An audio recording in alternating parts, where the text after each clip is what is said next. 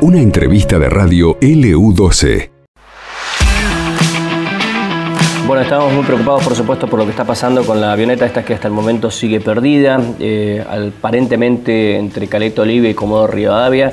Eh, habías partido desde el Calafato, es una avioneta de, eh, muy, muy pequeña, Sí. aparentemente bueno, eh, podría haber sufrido las inclemencias del tiempo que están azotando por estas horas también la parte Patagonia Austral. Y lo tenemos en línea Cristian Alganañas, que él es piloto eh, de aviones comerciales, ¿sí? Por- para hablar de este tema, si nos puede ayudar un poquito de forma técnica, si ha leído algo de este caso o sabe más o menos qué puede haber ocurrido con este tipo de avionetas. ¿Qué tal, Cristian? ¿Cómo estás? Buenos días. Pablo Manuel y Eugenia María Rodríguez, de Salón del U12 de Santa Cruz, ¿cómo estás? ¿Qué tal? Buenos días, ¿cómo están? Buenos Buen días, día. bueno, muchas gracias por atendernos, muy amable. Bueno, eh, hablábamos eh, hace un ratito nada más que una de las posibilidades que se barajan, todavía por supuesto que esto es todo hipótesis porque no se conoce qué puede haber ocurrido, es el engelamiento, ¿no? que suele pasar lamentablemente con las aeronaves pequeñas eh, en el sur del país y hemos tenido más de un accidente de esas características por aquí. Claro, el, el problema que, que sufren estos aviones de pequeño porte es que tienen eh, acumulación de hielo en el ala. Entonces, a raíz de generarle más peso al, al avión, eh, al formarse hielo en el ala se deforma la parte aerodinámica del ala. Entonces, eh, de esa forma pierde sustentación el ala, entonces no hay forma de recuperarlo. Claro. Por eso los aviones un poco más grandes tienen un sistema de antihielo que se llama botas, que tienen en el borde del ala que se van inflando y desinflando y van rompiendo el hielo, o un sistema de una resistencia que ustedes si vieron en algún avión de línea Sí. que tiene que tiene como una parte plateada, eso es una resistencia que toma calor y se va y se va derritiendo el hielo y hace que no se forme el hielo en el ala. Claro. En Sí. cambio estos aviones de pequeño porte no lo tienen. Hay que estar viendo, estar muy atento que no se empiece a formar y bueno, pasa acá en el sur de Argentina, ha pasado con un, una- un Cessna Caravan, eh, que es un avión de pequeño porte pero moderno, que no tenía sistema antihielo y también tuvo, tuvo lamentablemente una emergencia por formación de hielo y, se, y murieron todos sus ocupantes.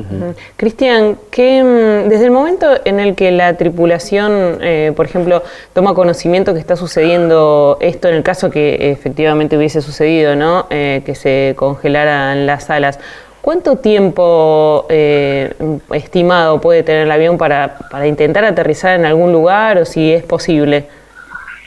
El problema que tiene cuando se forma hielo en el ala es una emergencia complicada, porque vos al perder eh, aerodinámica del ala, Sí. el, el ala deja de sustentar. Entonces vos entras en una pérdida de sustentación que es automática, entonces la nariz automáticamente baja y no tenés forma de planear. Un avión en condiciones normales, si se le plantara el motor, vos al bajarle la y mantener velocidad, porque tiene sustentación por el ala, el avión planea y vuela y podés llegar a, a hacer un aterrizaje de emergencia en algún lugar descampado. Claro. Como a veces ven que aterrizan en una ruta, que aterrizan en un campo. Sí. Este, en este caso no te da opción a nada. Este, el avión cae de, de golpe. Cuando uno hace el curso de piloto, uno se tiene una pérdida de sustentación que se practica, es cuando el avión deja de tener velocidad para volar Exacto. Y la nariz cae abruptamente para abajo y no tenés forma de recuperarlo, o sea que sea con motor este, y tomar velocidad. Pero en este caso no puedes tomar velocidad porque cuando tomás velocidad, el viento que pega en la superficie del ala no está generando sustentación, Claro, porque claro. te deforma el perfil aerodinámico. Cae, cae en Ese es el picado. problema. Eh, bueno, eh, este tipo de, eh, digo, de, de avionetas, eh, uno imagina que la utilización en esta época del año, que todavía no hace tanto frío, se pueden haber confiado lo- lo- los pilotos, el piloto que, que lo conducía, eh, porque bueno, eh, en otra época del año es imposible, ¿no? Volar que- en pleno invierno con este tipo de avionetas tan, tan chiquitas es muy difícil. Se puede, se puede volar en pleno invierno, lo que pasa es que hay que tener primero, hay que analizar primero cómo estuvo la meteorología, qué experiencia tiene el piloto que estaba volando eh, y qué nivel de vuelo estaba estaba teniendo en ese momento, ¿no? Claro. Porque eh, si estaba en un nivel de vuelo alto, este que tampoco puede ir muy alto este avión porque no es presurizado y no es un avión Claro. que vuele tan alto, ¿no? Pero en temperaturas bajas puede formar hielo, entonces puede buscar otro nivel o, o no se dio cuenta, porque la única forma que tiene de ver el hielo es desde la cabina y ver el ala. Claro. ¿eh? O ver en el parabrisas si se están formando cristalitos en el parabrisas también.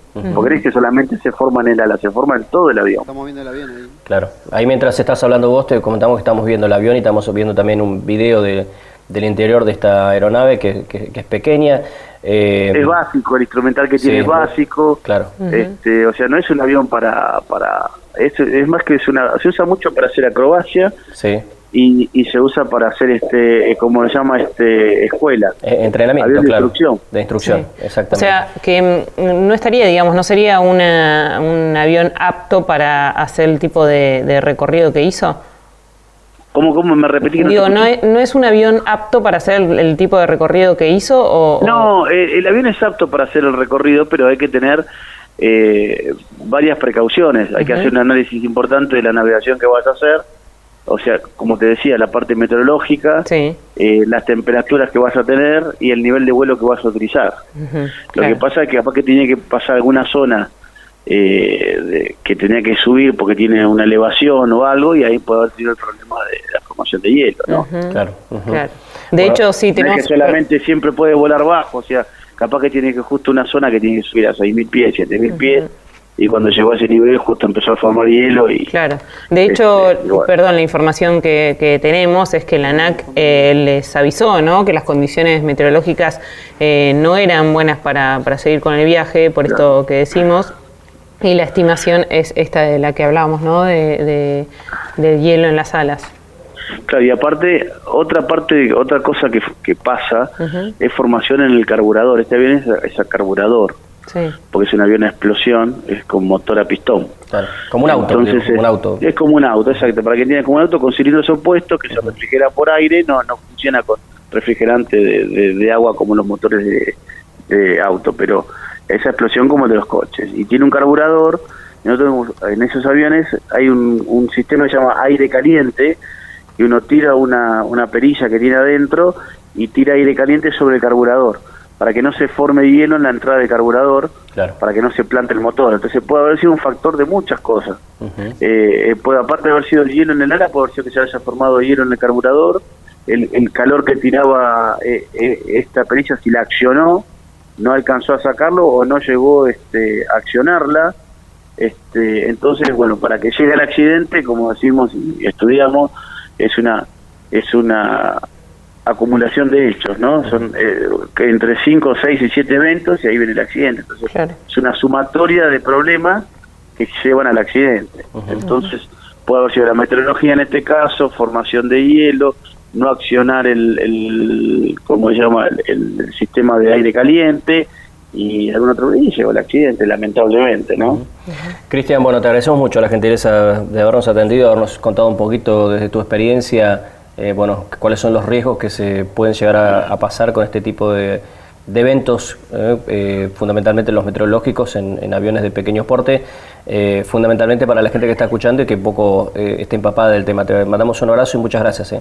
Bueno, cualquier cosita estoy a disposición y bueno, un saludo para toda la audiencia. muchas gracias, buen día. buen día. que es piloto comercial y nos daba algún tipo de instrucción también eh, para ir conociendo un poquito cuál es la, realidad que podría haber ocurrido, ¿no? Por supuesto que por el momento no se sabe, ¿no? ¿Cuáles fueron las, las Por el momento no se, no, no se sabe aunque ha sucedido, se retomó la búsqueda, por supuesto, en cuanto eh, se hizo de día hoy. Em, pero bueno, destacar también esto que decía respecto de una de las teorías del congelamiento de las alas, ¿no? Y de eh, que luego no te da tiempo a nada cuando eso sucede. Em, que es eh, algo bastante bastante complejo. Sí. es lo que comentaba yo hace un ratito, es una de las primeras cosas que te enseñan, el tema de la sustentación, ¿no? la pérdida de sustentación en el aire, que es uno de los motivos más, eh, más fáciles o, más comunes de los accidentes aéreos en ese tipo de, de aeronaves, las más pequeñas. Esto pasó en LU12, AM680 y FM Láser 92.9.